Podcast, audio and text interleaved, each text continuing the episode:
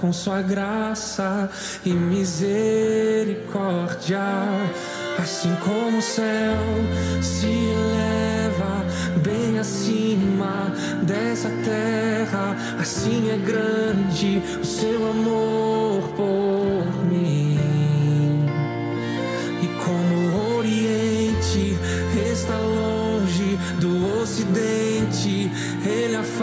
afasta as minhas transgressões de mim.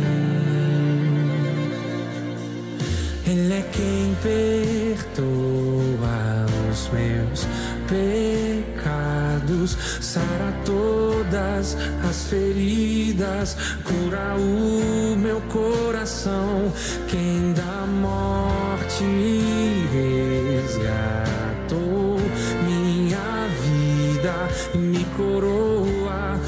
Sua graça e misericórdia, assim como o céu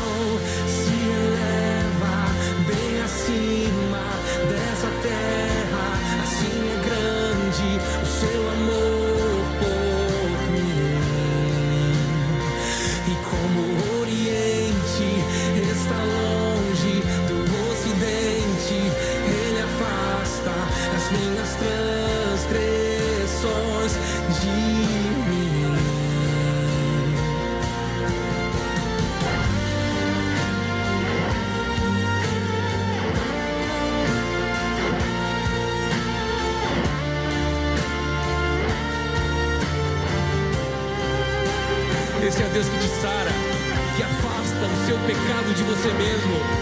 Olha a distância do Oriente para o Ocidente, é assim que Ele afasta as suas faltas, os seus pecados. Louvado seja Deus. Sinta o perdão dele hoje na sua vida. E canta, vai.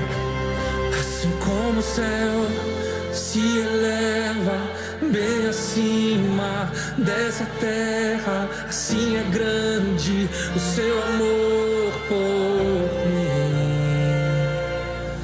Assim como o céu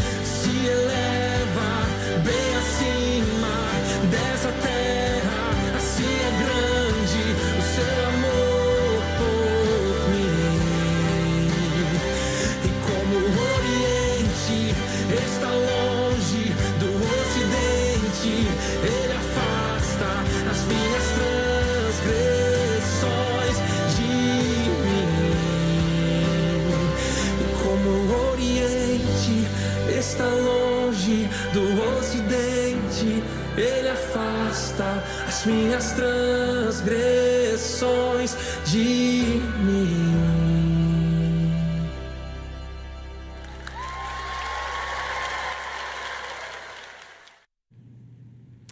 Feliz sábado para você que está acompanhando essa semana que tem sido uma semana muito diferente de tudo que nós já vivemos anteriormente. A gente está na Semana Criacionista, semana especial que teve diversos doutores e especialistas do estudo do criacionismo. Duas teorias, mais uma é mais próxima da Bíblia, que faz parte da nossa crença. Se você não assistiu, se você não acompanhou essa semana criacionista, eu te convido a dar uma olhadinha dos vídeos que nós temos aqui no canal da Igreja do NASP, vídeos curtos, vídeos um pouco mais longos, mas que apresentou uma defesa sobre essa crença que para nós é tão, tão importante. Veja, sábado chegou, semana criacionista, e nesse sábado, ao redor do mundo, gente, do mundo, nós estamos comemorando o sábado do criacionismo ou o sábado da criação. Em todos os lugares, em todas as igrejas, as pessoas têm utilizado do culto, do louvor e das orações para engrandecer o nome de Deus. E hoje a gente está fazendo isso com você. E eu quero te dizer que vai ser muito bom.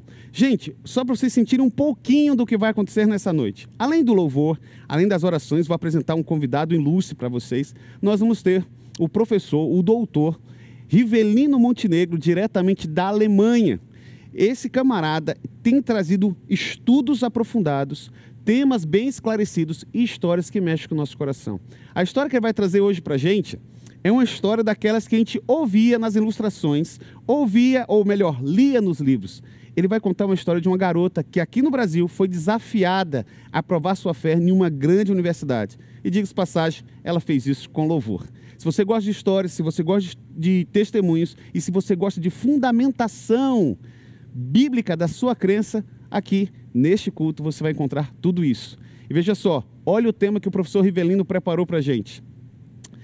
A ciência dentro da teoria evolucionista. A ciência dentro da teoria evolucionista. Interessante, provocativo e que com certeza vai ser muito bom. Então, dois convites para você que está chegando agora e que está assistindo aqui o culto da Igreja do NASP. Primeiro, fazer uma oração comigo. Segundo, cantar junto com o Ministério de Louvor, que vai nos conduzir na exaltação do nome de Deus. Vamos lá? Feche seus olhos e vamos falar com o Senhor, se você puder fechar os olhos, tá? Oremos. Querido Deus e Pai eterno, muito obrigado porque nessa semana nossa crença ela foi novamente apresentada com embasamentos, embasamentos bíblicos, embasamentos científicos, embasamentos filosóficos, e a gente pôde construir mais um amor, mais aumentar a nossa fé em relação a tudo isso que o Senhor já tem nos apresentado. Hoje te pedimos a bênção sobre o Ministério de Louvor, te pedimos a bênção sobre o professor Rivelino, que vai construir uma argumentação para que a gente possa continuar seguindo naquilo que o Senhor nos pede. Fica conosco nesse sábado criacionista, em nome de Jesus. Amém. Vamos louvar, vamos adorar. É Ele quem realiza em nós o querer e o efetuar. Erga sua voz, cante conosco, pedindo ao Senhor para que restaure a nossa vida por completo.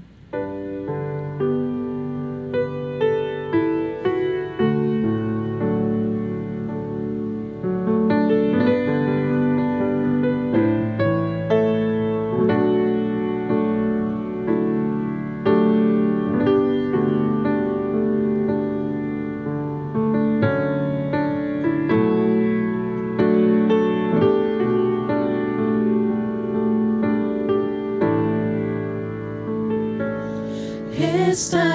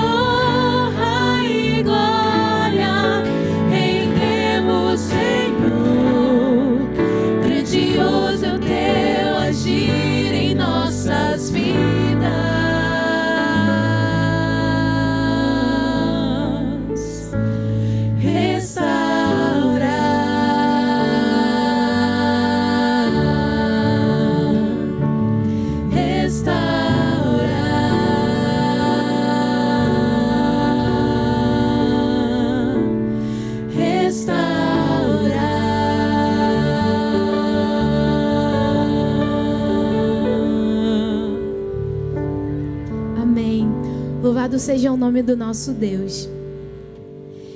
Agora, a próxima música que nós vamos cantar é um convite para que nós possamos transpor todo o controle da nossa vida para quem de fato tem a competência para nos conduzir.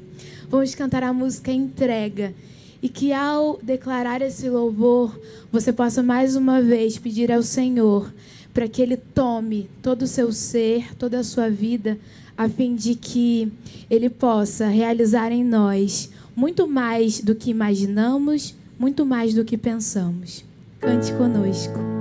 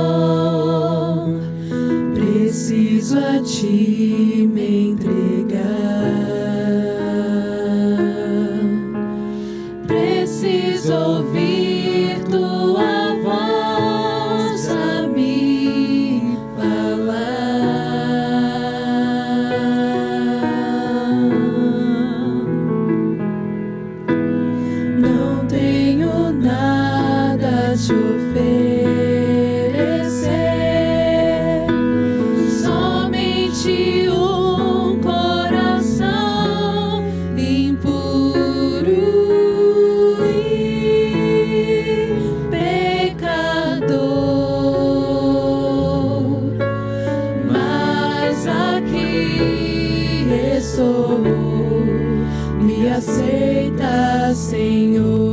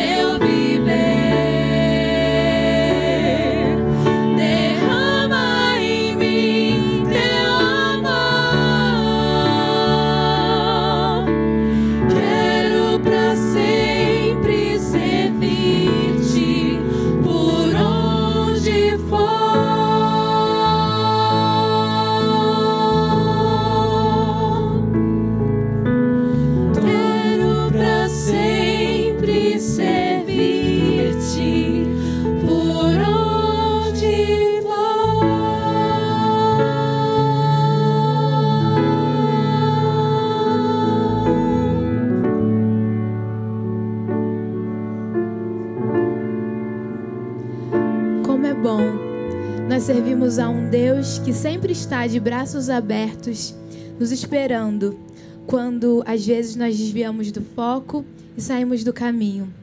Cante conosco, volta, e lembre-se de um Deus que faz nova todas as coisas. Ele é Pai, Ele é amor, e Ele sempre está de braços abertos, nos esperando, para que Ele possa nos acolher.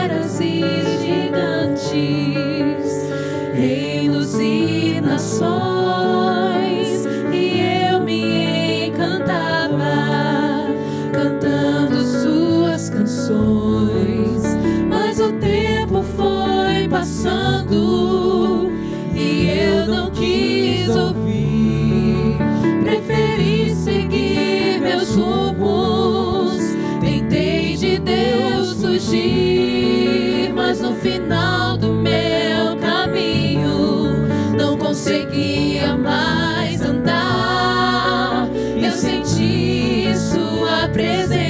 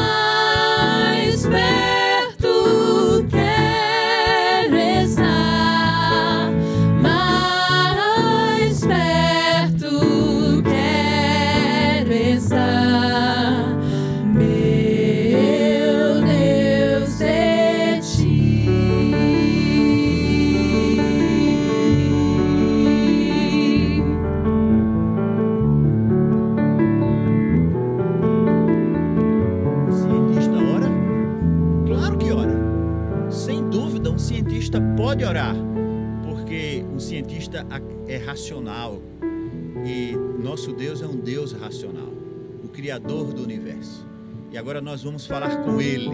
De maneira especial, eu convido você, onde você estiver, de joelhos comigo, porque este Criador do céu e da terra existe e um cientista pode orar, deve orar, porque Ele é o nosso Criador e nosso mantenedor. Vamos orar.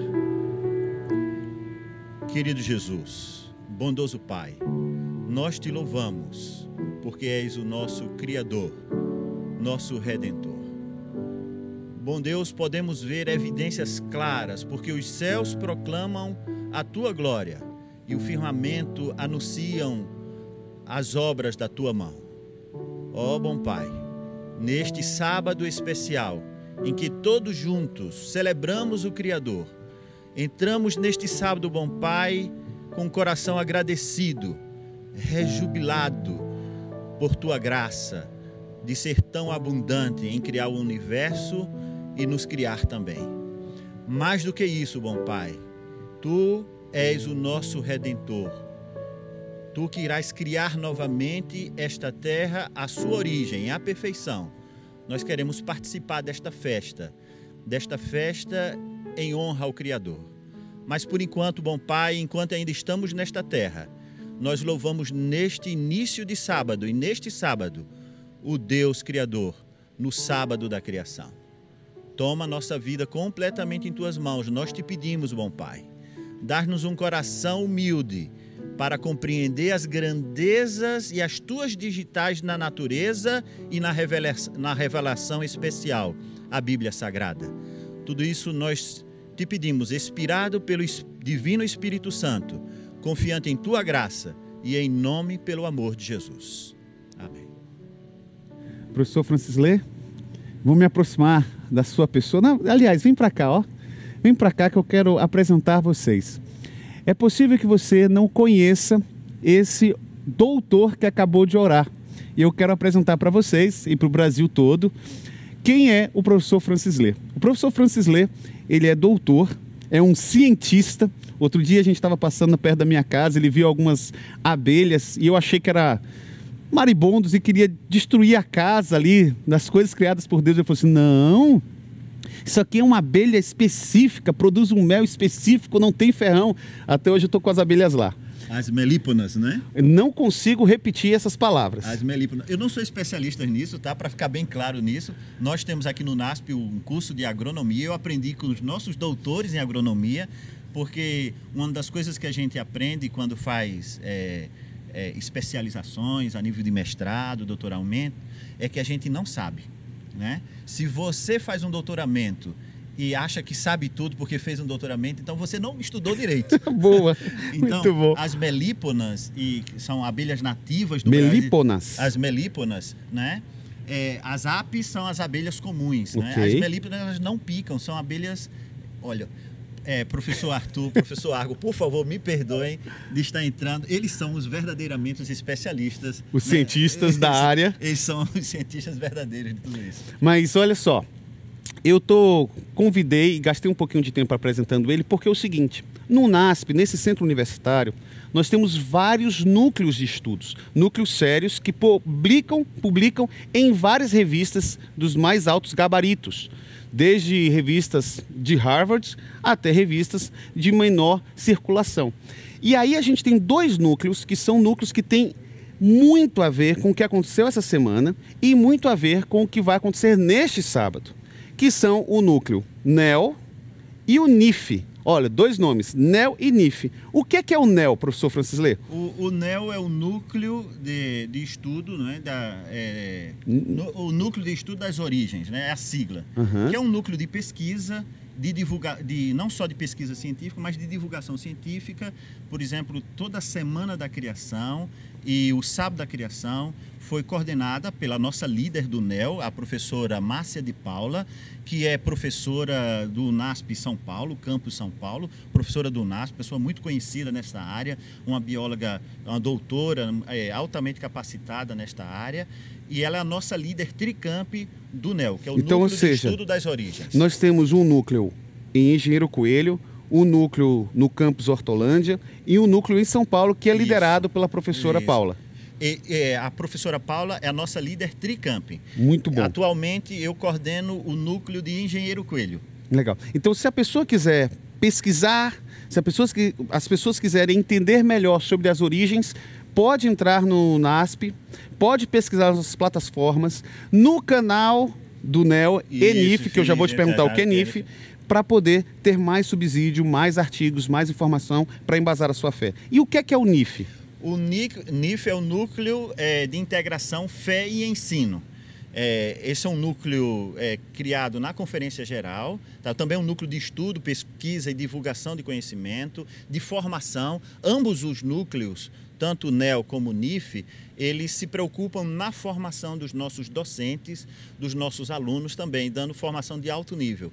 É, o Núcleo de Integração Fé Ensino é um chapéu maior, é, que ab- aborda não só as questões científicas da criação, da, da biologia, da física, da química e etc., mas tem uma dimensão mais filosófica, é, tem a ver com os processos educacionais, a didática é, de como é, fazer a integração fé-ensino em sala de aula. Mais do que isso, está, é, é, o núcleo, o NIF, ele está preocupado com a filosofia da educação adventista. Uau. O que faz toda a diferença. Nós, no NASP, nós não somos uma, um centro universitário qualquer. E não, nós não queremos ser. Nós queremos ser um, é, um centro universitário e uma universidade é, que é, tem a filosofia, os princípios da educação adventista como seu âmago, como seu eixo, como seu alicerce principal. E é disso que o NIF se encarrega e se ocupa através dos seus doutores e também de todas as pessoas que se agregam nesses núcleos de estudo. Professor Francis Lê, o senhor é uma bênção para esse campus, liderando no nosso núcleo o NEL e o NIF nesse campus aqui e nós todos somos abençoados. Nessa semana, Tricamp, na liderança da professora Ana, na, na liderança da professora Paula, né, Ana Isso. Paula, a gente tem uma alegria muito grande de receber. Eu tenho certeza que você aí de casa, talvez, ó, minha certeza talvez não, eu tenho certeza, milhares de pessoas não conheciam que aqui no NASP nós temos um núcleo sério, nós temos um museu criacionista e a gente vai desenvolvendo tópico a tópico para embasar as nossas crenças, tanto no NEL quanto no NIF, buscando uma educação que tenha parâmetros na expectativa da volta de Jesus. Com vocês, professor Rivelino Montenegro. Por favor, tomem nota, prestem atenção, porque no final, para quem acompanhou esta semana toda, Opa, Pastor verdade. Binho, é, vai ter mais um teste, tá? Do game da criação. Não, esquecemos de falar sobre isso, então E- e- segue e- a dica. E quem fizer mais pontos vão receber prêmios especiais. E aqueles que não fizeram tantos pontos, mas que participaram, respondendo todos os games da criação, que ainda está disponível, tá? Nós poderíamos pedir à edição a colocar aqui o link para as pessoas se inscreverem e terem acesso, então, a todos os testes de todas as palestras do Game da Criação e, então, concorrerem a todos os prêmios, todos os vouchers que nós teremos disponíveis para quem participar. Aproveite com vocês novamente, digo, professor Rivelino. Olá, pessoal. O meu nome é Rivelino Montenegro e é um privilégio poder, poder participar de um evento desse. Um, eu sou, eu trabalho na área de ciência e já há muitos anos eu trabalho, na verdade, na, na área de desenvolvimento de produtos médicos. Apesar de que a minha formação é na área de engenharia de materiais e química, eu fiz o, o meu doutorado na Alemanha, no Instituto Max Planck, queria compartilhar com vocês um pouco da minha experiência como cientista e, e cristão e que crê na, na criação. e também compartilhar convosco também um, alguns slides de uma experiência que, que uma jovem da minha igreja viveu, que eu acho que, que é bastante relevante. Uma apresentação que eu já fiz algumas vezes, principalmente em Portugal e, e em, algumas, em alguns outros países na Europa, onde eu tive a oportunidade de falar. Mas, uh, um pouco mais a meu respeito, como eu disse, eu sou formado em Engenharia de Materiais pela Universidade Federal de Campina Grande, na Paraíba. Trabalhei um tempo como engenheiro em Fortaleza, no Ceará, e fiz meu mestrado ali também, né, na área de Química Inorgânica. E em 2000 eu me mudei para a Alemanha para fazer meu doutorado na área de Físico-Química. E tive o privilégio de, de trabalhar no, no, Instituto Max Planck, né, onde eu fiz meu doutorado. O interessante é que quando eu me mudei para a Alemanha eu já era já era cristão, eu já acreditava no Deus que a Bíblia revela e já acreditava que ele é o criador de todas as coisas. E, mas nem sempre foi assim, né? Eu, eu não nasci num, num, lar onde as pessoas criam piamente né, nesse Deus. E não foi tão fácil crer quando eu me deparei pela primeira vez com a Bíblia, quando tive os primeiros estudos bíblicos e comecei a, a estudar. Então, muitas perguntas surgiram, obviamente, né? quando você começa a ler a Bíblia. Que recentemente, numa, num programa em Portugal, me perguntaram se, durante as minhas pesquisas científicas, se eu já havia descoberto alguma coisa que me fez duvidar de Deus. E a minha resposta foi não. Eu, na verdade, tive mais problemas quando li a Bíblia. Tá certo? Em várias histórias bíblicas, eu comecei a achar que aquilo era uma fantasia. Mas na, na pesquisa científica, nunca tive problemas. Mas um, o que foi interessante é que mesmo durante esse período em que eu estava conhecendo a Bíblia, conhecendo a Cristo, descobrindo do seu amor, do seu do seu do seu papel no universo, no seu papel que é de criador e de restaurador e de salvador, eu tive dúvidas que me acompanharam por muitos e muitos anos. Mas na verdade, eu trabalho com química e tem várias coisas em química que eu não entendo e não parei de trabalhar com química porque eu não entendo. E em qualquer área da ciência é assim. Eu acho que uma das coisas mais importantes que um doutorado pode fazer para uma pessoa é fazê-la humilde. Quando você está fazendo seu doutorado, ou mesmo no seu mestrado, ou qualquer pesquisa, a intenção é aumentar o conhecimento. E quando você chega na borda do desconhecido, você começa a ver o que falta ainda. Então, se uma pessoa termina doutorado e ela não está humilde, ela não estudou muito, certo? a humildade deveria ser a primeira coisa, você entender que, olha, falta muita coisa. Por isso, alegações, né, é, grandes alegações, como muitos fazem, né, não existe Deus, é, é um sinal de, infelizmente, de, de muito orgulho, tá certo? E, e, de pouco conhecimento, eu diria, porque há muita coisa para se descobrir ainda, para se descobrir ainda, e muito mais para se fazer uma afirmação de, deste nível, né? Dizer que tudo isso veio do nada ou do acaso. É preciso bastante fé. E talvez a gente discuta um pouco sobre isso nessa, nessa minha curta apresentação.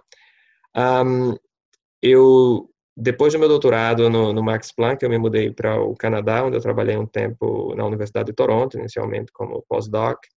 Depois entrei numa, numa empresa e numa startup na área biomédica e foi ali que eu tenho, a partir dali, a partir de 2003, comecei a trabalhar na área de bioengenharia, de biomédica. Ajudei a fundar algumas empresas e voltei para a Alemanha em 2006 para para fundar uma empresa e estou aqui até hoje trabalhando sempre nessa nessa área, desenvolvimento de produtos médicos. Um, uma das primeiras coisas que que as pessoas me perguntam é como é a vida de um de um, um cientista e que crê na criação, né? Se isso não é complexo, não é. Olha, na minha área especificamente não é tão complexo assim, porque a maioria do, dos, dos cientistas com quem eu lidei, eu tive a sorte de encontrar pessoas que eram humildes suficientes para reconhecer que nós não sabemos muita coisa. Então, sempre eles estão mais na, na linha do agnosticismo do que do ateísmo como nós conhecemos, né? sempre no, olha, nós não sabemos de tudo. Encontrei, obviamente, algumas pessoas e quando eu me mudei para a Alemanha, uh, eu lembro que um irmão na igreja, na igreja em Potsdam, onde eu estava, na primeira semana, ele, eu falei que, que havia, cheguei, havia estava começando meu doutorado no Instituto Max Planck e ele me disse: Você é provavelmente a única pessoa que acredita em Deus ali naquele instituto. E aquilo me deixou um pouco assustado, né? um pouco com medo. Fiquei pensando: Nossa, que, que, que responsabilidade é essa? Mas aí o verão chegou e eu estava indo para o um instituto lá com a camiseta, estava escrito lá na camiseta 100% Jesus. E de repente um cientista chega perto de mim e, e cochicha no meu ouvido, eu também acredito. Então eu comecei a conhecer outros cientistas ali que criam em Deus, que não tem problema. Também conheci vários que eram ateus, mas isso não significa, não significa que havia uma batalha, havia simplesmente uma, um, uma diferença em entendimento da cosmovisão da coisa. Mas eu sempre tive o privilégio de, de conhecer pessoas que foram é, simpáticas. Tenho amigos que, que, que eram ateus, que não acreditavam em nada, e com relação à Bíblia, né, e eram evolucionistas mesmo de, de carteirinha. E nós tivemos várias conversas, e em várias dessas conversas, é, eu, de um ponto de vista de um observador de fora, eu teria perdido a discussão, se ele tinha mais é, argumentos do que eu. Agora, o interessante é que quem vence a discussão não é quem tem a verdade, tá certo? É quem tem mais argumentos na hora, a pessoa que consegue pensar mais rapidamente, de aparecer. Por isso que essas discussões em si, elas não levam muito, não, tá certo, para frente, porque sempre existe a possibilidade de surgir um outro argumento. Em várias dessas discussões, quando eu cheguei em casa, eu pensei, ah, por que eu não disse isso? Tá certo? O interessante é que um desses meus amigos, que, que era na época do doutorado, que por um brasileiro também, que estava fazendo doutorado também no Max Planck, e nós somos amigos até hoje, nós conversávamos sempre. E o interessante é que ele, ele sempre falava para mim que né? As coisas da ciência só fazem sentido à luz do evolucionismo, né? que é uma frase muito famosa. E a gente tinha várias conversas sobre isso, e ele era ateu. E um dia depois, anos, muitos anos depois, ele me manda uma mensagem dizendo: Eu queria te falar algo, eu queria dizer para você que eu aceitei a Cristo. Eu queria que você soubesse disso.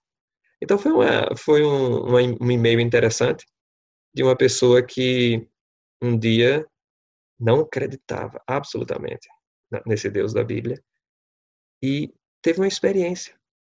E essa experiência o fez conhecer a Cristo.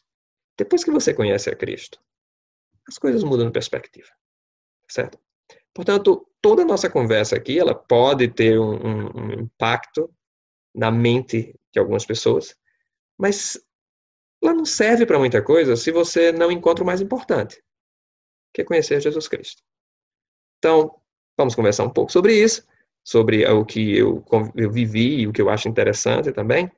Eu sempre fa tento fazer é, pesquisas, em, em especial com relação a certas coisas da Bíblia que parecem absurdos, certas coisas que foram problemas para minha fé. Por exemplo, as pessoas vivendo 900 anos no Velho Testamento, um monstro marinho engolindo o profeta Jonas. Tudo isso foi para mim assim absurdo. E, e, eu acho assim espetacular que a Bíblia contém essas histórias, porque aquilo que foi um dia pedra de tropeço para minha fé, hoje é pilar, certo? Para me sustentar na fé que eu tenho. Então, é, eu, eu não vou, obviamente, cobrir tudo hoje, mas eu queria conversar sobre um aspecto, uma, sobre uma jovem da minha igreja, como eu já mencionei no início. Ela, nos seus 15, 16 anos, na escola, o professor de religião, por incrível que pareça, o professor de religião era ateu, e o que é comum aqui na Europa, tá certo? O professor de religião ser ateu. E ele falava muito pouco, apesar de levar uma Bíblia para a, a, a sala de aula, ele falava mais sobre a evolução. E falava que a Bíblia não fazia, que era puramente um livro, é, um livro de, de lendas, que era um livro que podia ter algum valor moral, mas não tinha nenhum valor, valor científico, nenhuma, não existia razão nenhuma para se crer né, na Bíblia, se crer em Deus. Não existia isso, porque a ciência já tinha provado. O que é um absurdo falar isso, que a ciência nunca provou isso. Mas, tudo bem. E ele um dia fez um desafio para os estudantes, para os alunos, ele disse, quem aqui gostaria de rebater? Quem aqui teria coragem de fazer uma apresentação para rebater aquilo que eu tenho falado? E essa jovem, muito tímida, o nome dela é Sônia, muito tímida, e ela levantou a mão e disse, eu gostaria de fazer uma apresentação. E isso foi incrível, vindo de uma jovem tímida como ela. ter essa coragem de, de, falar em público na escola, né? Vocês sabem como é duro para um, um, adolescente, 15, 16 anos, se colocar numa posição que muitos diriam uma posição ridícula. Mas às vezes nós todos temos que ser ridículos em prol do reino de Deus. Vocês lembram da história de Zaqueu, né? Fez uma coisa ridícula, né? Subir numa árvore. Um homem rico subindo numa árvore para ver Jesus passando. Então, não tenha tanto medo de passar por momentos assim, aparentemente ridículos. Eu já passei os meus, de repente você vai ter que viver os teus. Mas Sônia decidiu tomar aquela, aquela coragem. E, na verdade, hoje nós sabemos, pelo menos no, no mundo empresarial né, que eu vivo, no mundo de desenvolvimento de, de produtos, nós sabemos que uma das grandes características dos, dos que vão vencer é não ter medo de passar pelo ridículo. É não ter medo de, de rirem da cara dele. Tá certo? Se você tem essa, você não está preocupado se as pessoas, se as pessoas vão rir de você, se as pessoas vão gozar com a tua cara, você está no caminho certo, meu amigo, para uma vida de sucessos. Precisa estudar, é claro, né? mas você já fez a coisa certa. E a Sônia então veio falar comigo e disse: Evelina, eu preciso de uma apresentação para mostrar para o meu professor por que, que eu não creio na evolução. Tem, porém, uma condição. O professor disse que eu não posso usar a Bíblia. E eu disse, ótimo, então vamos preparar uma, uma apresentação. E é, é sobre essa apresentação que eu quero falar com vocês. Eu queria compartilhar com vocês alguns slides, se vocês não se, não se importarem. É, essa apresentação nos ajuda a, a entender um pouco mais sobre a questão da teoria da evolução e como ela nos ajuda a, a, tipo, a própria teoria da evolução nos ajuda a entender que não é bem assim, certo? Como muitas pessoas andam falando por aí. Então, eu queria. É, infelizmente, os slides estão em inglês. É, eu já não encontrei mais os slides que eu havia preparado em português para a apresentação que eu fiz em Portugal. Um, os slides originais estavam em alemão, então acho que seria melhor apresentar aqui em inglês. Então, ela intitulou a sua apresentação de A Ciência contra a Teoria da Evolução. Agora, imagine uma jovenzinha de 15, 16 anos, aparece na frente da, daquela classe, com seus amiguinhos olhando, e nós estamos falando de uma escola que não é uma escola cristã, tá ok? E o professor de religião é ateu. E ela disse, bom dia a todos, eu queria fazer a minha exposição, a minha apresentação sobre por que eu não acredito na teoria da evolução. E eu intitulei essa apresentação de A Ciência contra a Teoria da Evolução, e tem um, um um subtítulo que é Por Trás das Cortinas. Vamos lá. E ela começou. Vamos falar das bases da teoria da evolução, né? E essa apresentação que eu vou fazer é uma coisa bastante simples. Eu vou só passar por cima dos slides que ela apresentou, apresentou, desculpe. A teoria da evolução tem duas bases. Uma é a mutação aleatória, que todos conhecem, que nós já ouvimos falar várias vezes, e a seleção natural. Mas eu queria fazer alguns comentários sobre isso, ela disse, né? O que, que significa mutação aleatória? Né? Vamos primeiro entender o que significa aleatório, né? algo que não é determinado. Se eu jogo uma moeda para cima, ela dá cara ou coroa, as chances de dar cara, são ou, ou de, dar, de dar cara, por exemplo, é uma em duas possibilidades, então eu tenho 50% de chance.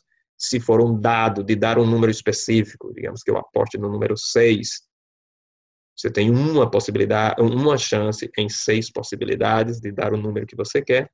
Se você for para uma loteria, o negócio fica ainda muito mais complicado, as suas chances de comprando um bilhete e vencer a loteria são muito pequenas, né? De repente você pensa assim, eu vou dobrar as minhas chances, compra, você compra dois bilhetes, achando que você está agora muito próximo de ficar milionário, né?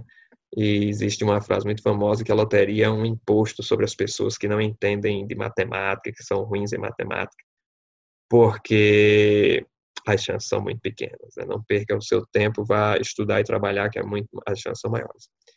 E eu queria dar um exemplo. Imagina, ela, ela levou para a sala de aula um, um, relógio pequenininho, tipo um despertador desses pequenininhos, e ela separou a bateria do, do, do relógio, né, ou do despertador, e os ponteiros. Colocou dentro de uma caixa, e ela então perguntou aos, aos amigos Quantos de vocês creem que se eu começar a chacoalhar essa caixa, a bateria vai entrar dentro da, do relógio e os ponteiros também marcando a hora certa e o relógio vai começar a funcionar corretamente. Quantos, vocês, quantos de vocês acreditam que isso é possível? E, obviamente, nenhum, nenhum dos alunos disse que aquilo era possível. Todos disseram, não, absurdo, ninguém acredita que isso vai, vai dar certo. E ela, então, e eu já tinha preparado, né, para que, porque eu sabia que o professor ia falar nessa hora, o professor ia dizer, se você chacoalhar por um tempo muito grande, você aumenta as suas chances dessas peças se juntarem. E ela então diz, professor, se eu continuar chacoalhando, as chances de que as peças se separem, se quebrem, também são, vão aumentando, não é verdade? Ele diz, é. Então, se você acha que você vai encaixar corretamente as peças por movimentos aleatórios, as chances de que ele não se encaixe também vão sempre aumentar. Não existe razão nenhuma que diga que as chances de não dar certo vão diminuir. E agora imagine o seguinte, imagine que eu aumente essa caixa. Coloque as mesmas peças juntas dentro, dentro da caixa, mas a caixa vai ficar maior. Agora imagine uma caixa do tamanho do universo. Onde essas peças estão tão longe umas das outras, elas vão se encontrar. Está começando a entender aqui a dificuldade de que certas coisas aleatórias possam montar coisas complexas. E aí vem a questão de uma proteína com 300 aminoácidos se formar aleatoriamente, simplesmente, simplesmente pelos choques dos aminoácidos. Vão se encontrando, as chances disso acontecer de uma proteína que seja importante, que seja é, que tenha uma função, certo? Aquela função específica, as chances são mínimas. É uma chance no número impossível, praticamente. Agora imagine o número de proteínas que nós temos aí no nosso corpo e nos vários organismos na natureza, proteínas que têm funções importantíssimas e que se elas tiverem mudado a conformação, ou seja, a estrutura dela, elas perdem a função.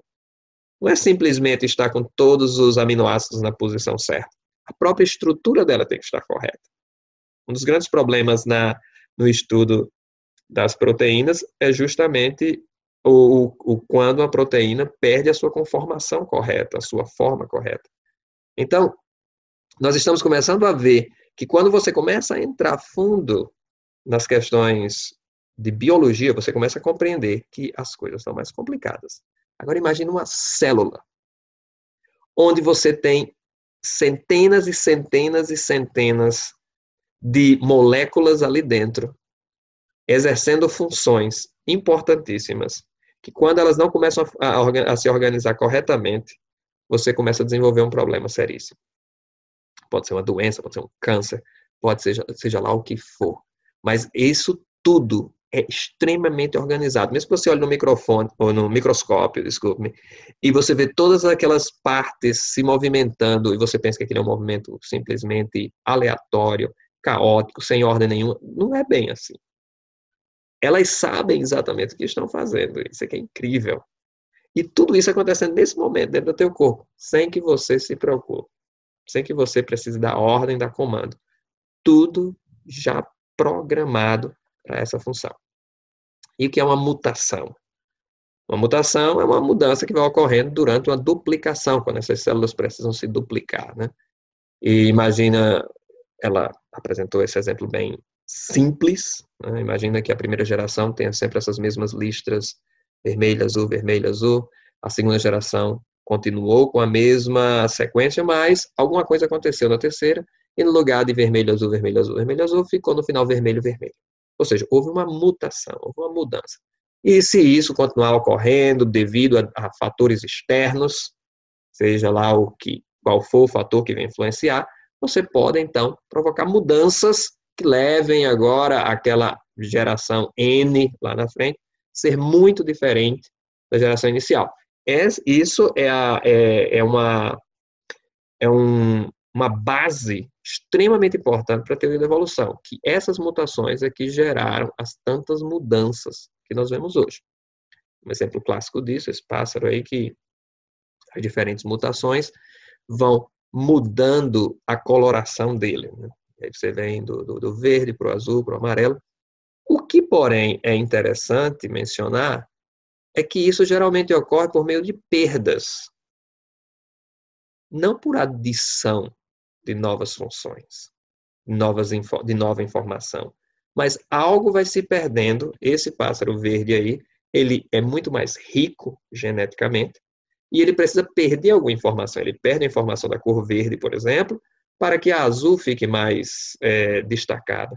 E aí se perde a azul para que a amarela fique mais destacada. Isso é um exemplo bem simples de como a gente poderia é, entender o que realmente ocorre por trás da mutação. E o que o nosso querido professor não nos fala, apesar de falar tanto da importância da mutação, é que as mutações geralmente são degenerativas. Elas causam problemas. Mas por que, que vocês simplesmente não são honestos em dizer isso? Em dizer que não, essa, esse tipo de, de mutação, ou as mutações em geral, provocam perdas. Então você parte de algo mais complexo, nós chamamos em inglês de top-down. Você vai do, do, do, de algo que está lá em cima, muito mais complexo, e vai reduzindo. Certo? Você não vai de baixo para cima. Geralmente é o contrário. Outra coisa que o professor não diz para a gente é que essas mutações elas são limitadas. À medida que todos os testes que foram feitos agora vão têm demonstrado isso. Se você faz vários, pega um microorganismo qualquer, é muito mais fácil trabalhar com microorganismos, né? É muito mais fácil trabalhar com bactérias, que em algumas horas você já tem novas gerações. E você faz isso. Se você repete, repete e vai causando mutações, chega um momento que o número de mutações, né, você tem duas mutações, três mutações, chega um momento que elas param com o número de gerações você não vai mais conseguir mudar muito, porque você já reduziu tanto que agora aí, acabou, não tem mais o que mudar aqui. Então, professor, por que você não simplesmente não diz isso? Agora você imagina a classe de aula, né, com os alunos já, opa, são coisas que eu não havia pensado. E isso é ciência, gente. É você não ter medo de discutir aquilo que você não tem certeza. Assim também no cristianismo, tá certo? Nós precisamos também entender que tem várias coisas que nós ainda precisamos entender, que nós não entendemos completamente. Gente, a Bíblia é muito maior do que aquilo que nós sabemos. Deus é infinitamente maior. É impossível alguém aqui simplesmente pensar que entende tudo de Deus. Não dá. Ele deixa de ser Deus no momento que você colocá-lo lá no, numa caixinha e você o entender completamente. Não, ele é muito maior. E a nossa formação da vida existe de maneira é, espetacular, me criaste.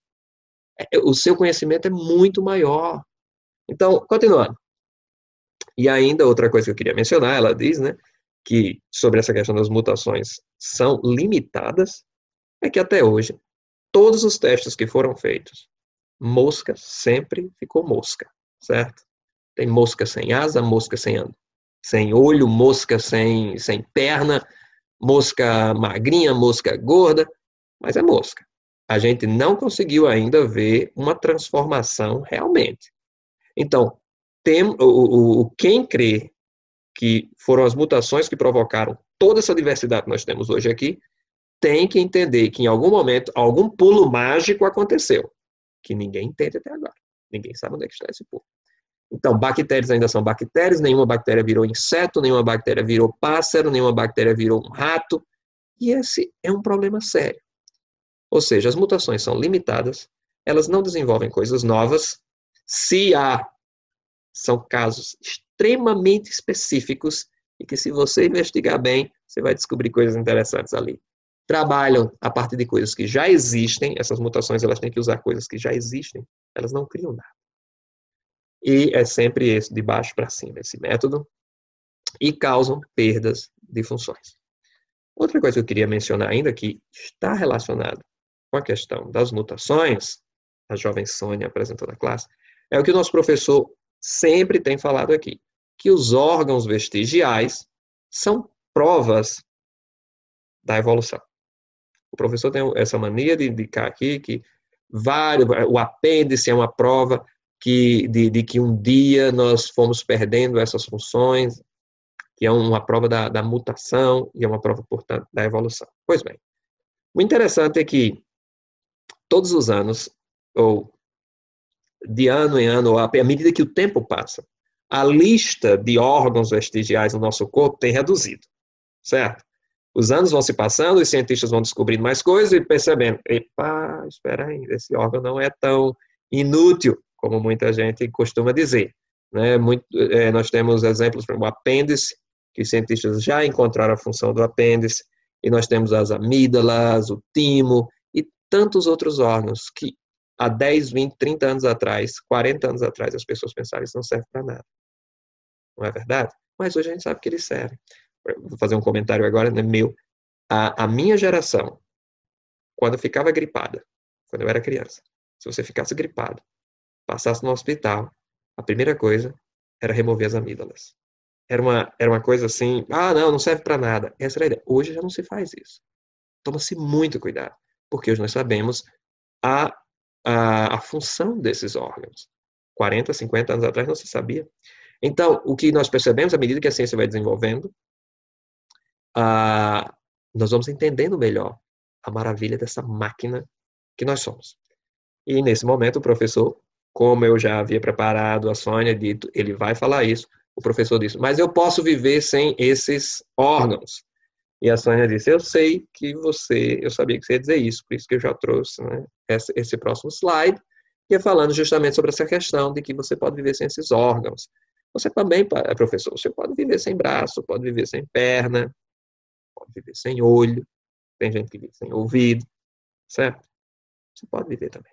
Mas não significa que esses órgãos são é, vestigiais, são coisas que não servem para nada. Você pode fazer um monte de coisa. Você vai ter as suas dificuldades. Assim como quem não tem mais alguns daqueles órgãos ali, tem também suas limitações. Mas pode-se viver, pode-se aprender a fazer um monte de coisa, pode-se é, readaptar. É possível tudo isso. Mas isso não é prova nenhuma de que tudo veio a partir da evolução. E outro ponto extremamente comum nessas discussões e nessas aulas que nós temos tido aqui é a lembrança de que nós somos parecidos com os macacos ou com os chimpanzés. Né? Eu queria então começar fazendo a seguinte pergunta para os meus colegas aqui da classe. Entre esse, auto, esse comparando esses dois objetos aqui, você tem um automóvel e uma caneta. Eles são diferentes? E obviamente, pergunta boba é essa. Claro que um automóvel é diferente de uma caneta. Aqueles jovens disseram. E ela disse: Eu vou provar, provar para vocês que não. Eles são a mesma coisa. Eles têm a mesma, percentualmente, a mesma quantidade de metal, a mesma quantidade de plástico e de outros materiais. Então, eu posso dizer que uma caneta e um carro são iguais ou muito semelhantes. Por que, que eu posso dizer isso? Porque tudo depende do que é que você anda comparando. Depende muito, muito. Do, o que, que você anda comparando aí? para dizer que homem e, e, chimpanzé são, são semelhantes e por isso nós temos um ancestral comum e por isso nós viemos do, do, do mesmo, da, do mesmo local e é uma prova para a evolução. Depende do que você está comparando, assim como eu posso me comparar com várias outras coisas também. Existem até estudos mostrando que banana e homem também compartilham 50% do genoma. Então, o que, que você quer comparar? Então, dependendo do que você queira comparar, você encontra semelhanças ou diferenças. E o interessante é que havia um estudo mostrando que, é, com a, a, seguinte pergunta, né? mais de 98% de semelhança no DNA do homem e o chimpanzé, e aí o, ele responde a pergunta dizendo, não mais, já não é mais assim, né? depende do que você está comparando, em 2012 veio esse artigo na Nature dizendo que era 98,8%, aí veio um outro artigo em 2002 também dizendo 95%, veio outro então de mostrando 86,7%. Depende do que você anda comparando. Agora, vem uma coisa interessante nessa apresentação da Sônia, é que nesse momento o professor parou e disse, ei, eu não é, acredito nesses dados aí de 86,7%, porque o Ansai, ele, ele é cristão. E eu não confio em é, cientistas cristãos. Olha só que interessante. E aí fica difícil de você debater nessa, né, com essa base, né? Fica complicado você ter qualquer argumento, principalmente para ela, ela não estava esperando isso. Ela disse, ok, tudo bem, eu não tenho como julgar né, os dados dele, só estou mostrando o que eu encontrei, né? Mas tudo bem. Mas o que, que significa realmente se nós fôssemos, se, nós, se somos 96% semelhantes aos chimpanzés, isso também significa que nós somos 4% diferentes, né? Então, o DNA humano tem 3 bilhões de nucleotídeos, seria mais ou menos, se, se nós quiséssemos entender de uma maneira mais simples, teriam mil livros, cada livro com 500 páginas de informação. Você tem muita informação aí.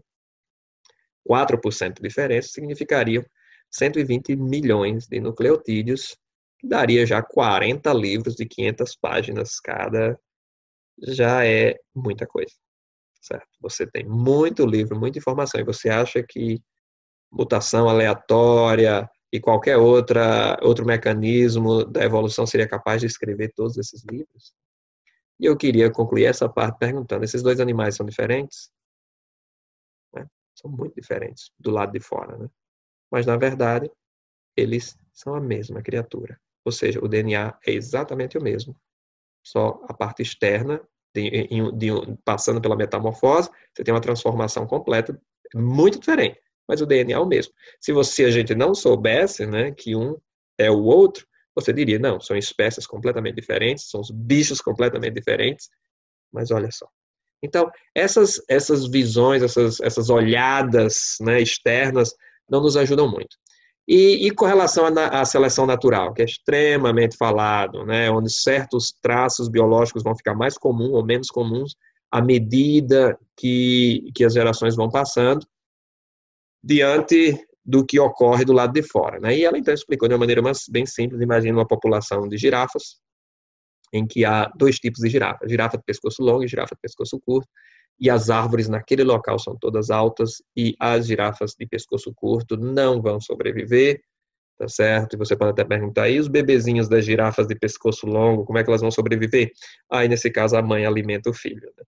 Mas a ideia aqui, de uma maneira bem simples, bem, é, é, é, não há outra palavra, mas é uma coisa bem simplória, bem simples de se explicar, é que certos, certas variáveis podem influenciar e direcionar que tipo de traços vão existir numa determinada população.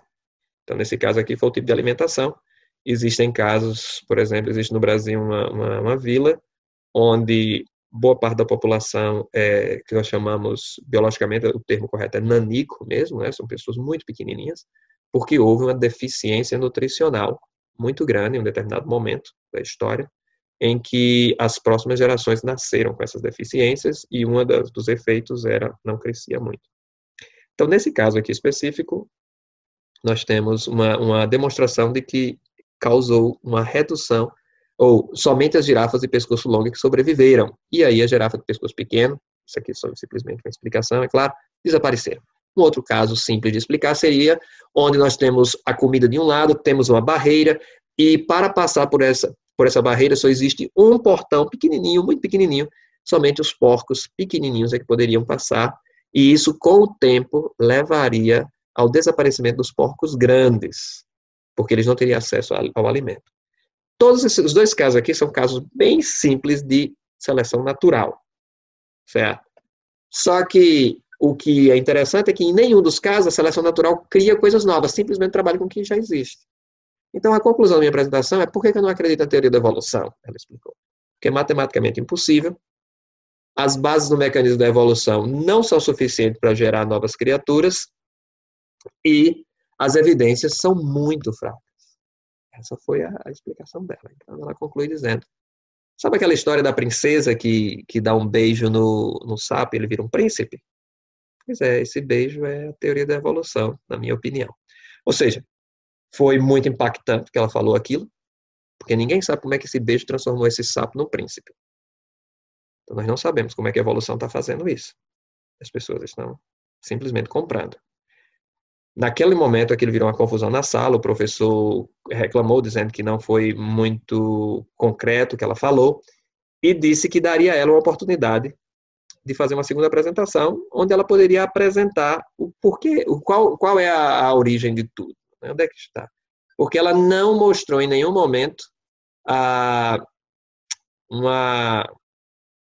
Ela não mostrou em nenhum momento uma. É, é, como eu diria, uma explicação. Ela simplesmente criticou a teoria da evolução. Essa foi a, a, o argumento do professor. Você simplesmente criticou a teoria da evolução, você não apresentou uma teoria. E ela então, na aula seguinte, trouxe uma nova apresentação em que, em que ela iria apresentar a sua versão dos fatos, né, o que, é que ela acreditava. E ela disse: Eu queria começar, porém, é, falando algo que o professor comentou na, aula, na, na minha apresentação anterior, o professor disse que não acredita em cientistas cristãos. E eu queria comentar um pouco aqui sobre essa questão ateu versus cristão. Em quem você pode confiar mais? É uma questão interessante, né? Existe base para isso, mas vamos começar. Será que a gente pode confiar mais num cientista ateu do que num cientista cristão? Exemplo clássico disso aqui, Ernest Haeckel, é, Haeckel aqui na Alemanha, que falsificou desenhos. E até hoje esses desenhos, todos sabem que esse desenho, esses desenhos aqui foram fraudados. A própria sociedade científica aqui da Alemanha, tá certo? Repreendeu, condenou o que ele fez. Mas mesmo assim encontramos esses desenhos até hoje nos livros de biologia, nos museus. Você for no museu, qualquer história natural, você vai encontrar esse desenho lá. Mas nós sabemos que foi uma fraude. Agora, professor, ele não era um defensor do cristianismo ou da visão bíblica. Ele não era um homem que, que, que confiava no Deus da Bíblia, mas ele se declarava como alguém que acreditava no naturalismo, mas mesmo assim falsificou. Então não vem me dizer que um, que um cientista, só porque ele é ateu, você pode confiar mais. Não existe base para isso. Outro exemplo clássico, Charles Dawson, na Inglaterra, que fraudou, que fez modificações nos ossos para criar a ideia do homem de Piltdown, que seria o, o, elo perdido entre o homem e os, e os chimpanzés, entre o homem e o macaco. Ele fraudou isso. E não foi em nome de Cristo, ok? Agora, será que a gente pode confiar em cientistas cristãos? Você vai me dizer que você não vai confiar em Isaac Newton? Esperem, Isaac Newton foi um dos homens que mais claramente demonstrou sua fé na Bíblia. Escreveu vários livros sobre isso. E foi um dos maiores cientistas do mundo. E Louis Pasteur também. Max Planck. Ben Carson, antes de virar político. Então, olha só, todos esses cientistas, ou Collins, todos eles são cientistas reconhecidos internacionalmente. Certo? Ninguém tem dúvida da capacidade desses cientistas. Mas eram crentes.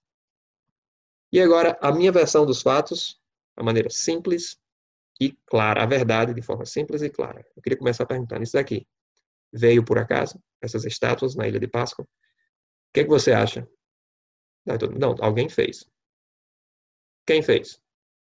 Ninguém sabe quem fez. Mas só porque eu não sei quem fez, quer dizer que elas não foram feitas?